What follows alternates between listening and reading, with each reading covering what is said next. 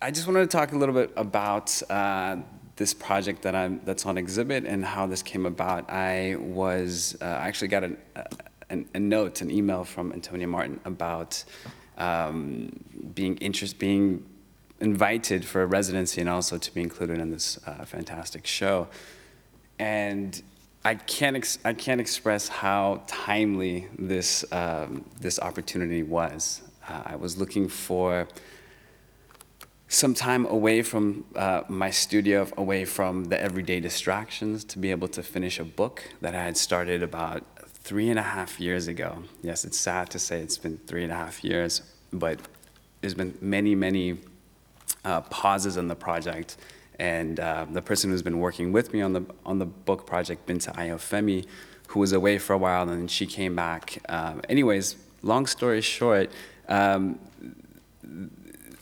it, it, was a, it was a place where this book uh, really needed to be done, and I felt like this is the time for it to be done. So, um, and I'll talk a little bit about the, the idea behind the book, but basically, um, I came here about four and a half weeks ago, and I've been kind of working towards finishing the book.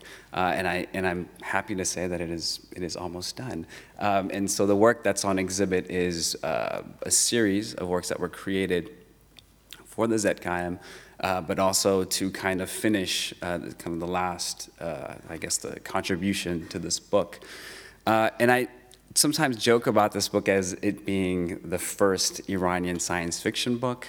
Uh, and, and I, I, don't know if um, I don't know if that really um, is a is a proper description. It's it's not really that much text based. It's it's mainly visual. Um, but my work has been focusing on this kind of crossroad, a visual glimpse of a crossroad where present day events meet history and mythology. And it started to kind of um, get more into this aspect of the future and ideas of the future. And it got me to kind of research um, you know, the, this aspect of science fiction and whether or not, uh, you know, what kinds of forms of images of the future and text do we have um, in contemporary Iranian culture? And I thought, of course, there must be um, something. And the more I looked, the more I researched, uh, I found that there was nothing.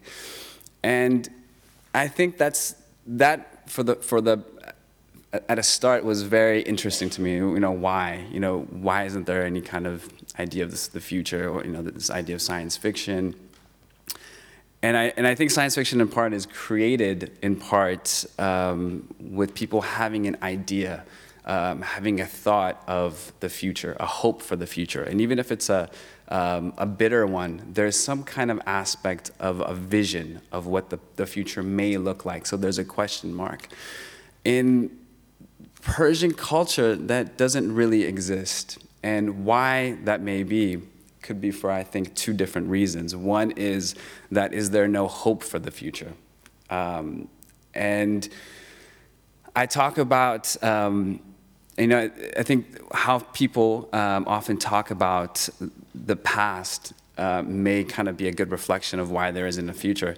If you talk to people like my mother, my aunt, uh, even my grandma, their idea of this time is I should say it's it may be linear, but I think it's more close than one looks at um, how, how I think the Western world looks at time. Uh, my mom constantly refers to the, the, the, Muslim conquest of Persia as though it was yesterday, and she does this with her hand. You know, if it wasn't for the Muslim conquest of Persia, we would be in, in a much better state. But this gesture of it being like it was yesterday, I think is quite fascinating. Um, this gesture that they say, well, things would be much better if it wasn't for Alexander the Great, which was 2,500 years ago. So I think when you're dealing with that kind of, um, you know, it's, it's almost as though time is. Um, it, it wasn't such a long time ago. And I, and I think that's really interesting. Uh, I'm really fascinated by that. And I think, particularly for women, people like my mom, um, it's hard. It's hard to move forward when you know for a fact that 2,000 years ago, there were head engineers that were women in Persia. They got the same pay as the men, and they also got maternity leave.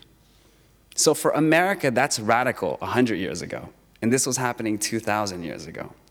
So for, for people like my mom, how do you have that hope for the future when you know that you had a dynasty, you had a culture that was so advanced 2,000 years ago? So I think in part, um, that's one aspect of why may, there may not be um, this vision of the future is because, well, we, we have such a great, rich past, and we're not in a great situation now is it going to be worse? Let's not even entertain that. Let's not even go there. Uh, the other aspect, which I credit to for there not being, uh, you know, this, this vision of the future, is that, uh, and luckily, actually, during my residency here, I was able to visit my great uncle who um, lives in Köln in Germany, and um, and he is happens just happens to be the uh, one of the, the last great poets of, of Iran, and he's 85 now, um, and he's written um, most recently a book about the life of Hafez, which is probably the, one of the most celebrated Iranian uh, poets. Um, in any case, and I had this conversation with him as well, and he states that this aspect of time uh, is not so I should say, it's not as the philosophy of the Sufi philosophy, which a lot of the poets and the, the, the literature of Persia kind of um, embody, is that don't worry about the past. It's essentially gone. You can't do anything about it. And tomorrow, you don't know what's going to happen. So let's focus on the now. So a lot of the Sufi poets like Attar, Nizami, Hafez, Saadi, they all focus on the now.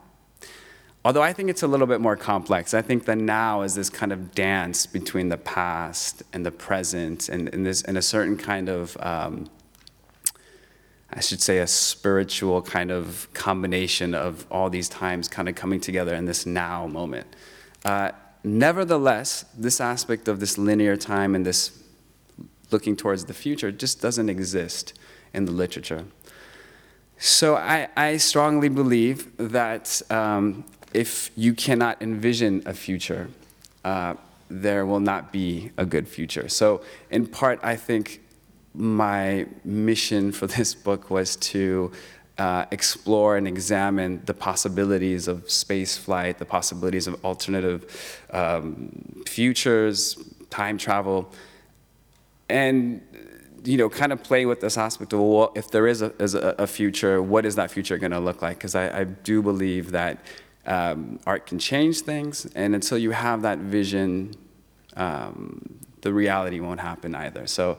Um, I'm going to keep it at that. I'm going to keep it very short. And I think if anyone um, wants to, we can talk more about it um, in the second part of the, the, the program.